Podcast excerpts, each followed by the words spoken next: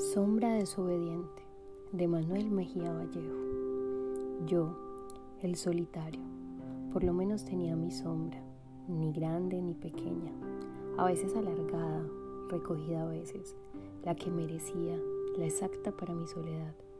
Pero ocurren cosas extrañas al viajero y su sombra, aunque ya nos habíamos acostumbrado al pequeño misterio de cada día. Si caían a nuestro lado otras sombras, distinguíamos en ellas el ala o el cuerno, o el rostro, o el árbol, hasta la sombra del agua en algunos días, cuando la lluvia juega al sol y los pájaros sueñan entre ella aulas de juguete. Cuando la mía se fue, pensé que regresaría con el primer sol de verano. Una tarde intentó volver. Se arrimó a un árbol desconfiada, pero no pude separarla de la sombra del árbol.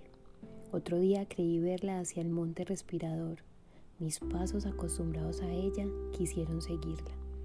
Fueron tanto los caminos andados, debió extraviarse en uno de aquellos caminos.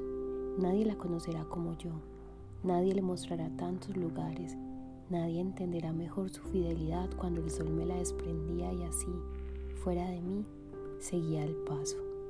Sombra, aunque la entiendo, duele su rebeldía será el invierno, las sombras se van con el sol, Él las hace, su ausencia las destruye. Ahora, más solo que nadie, que siempre, que nunca, más solo que la soledad, voy como un río. Únicamente el río no tiene sombra, el río. Deben caer frescas las sombras en el vientre del agua. Se ahogaría en el río mi sombra.